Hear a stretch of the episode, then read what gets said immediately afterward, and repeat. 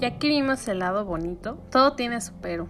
Los videojuegos son divertidos, pero como dicen muchos, todo en exceso es malo. Los videojuegos llegan a dañar la vista muy temprana edad si no los usas de la manera adecuada. También, pasar tantas horas en este medio te puede apartar de tus seres queridos o también de tus deberes y obligaciones. Algunos contienen violencia que no es apta para ciertas edades, pero eso no lo vigilan muchos padres. En el momento de estar jugando, pierdes la noción del tiempo totalmente y no practicas ninguna actividad que mantenga en movilidad a tu cuerpo, por lo que pondrías en riesgo la salud de tu cuerpo.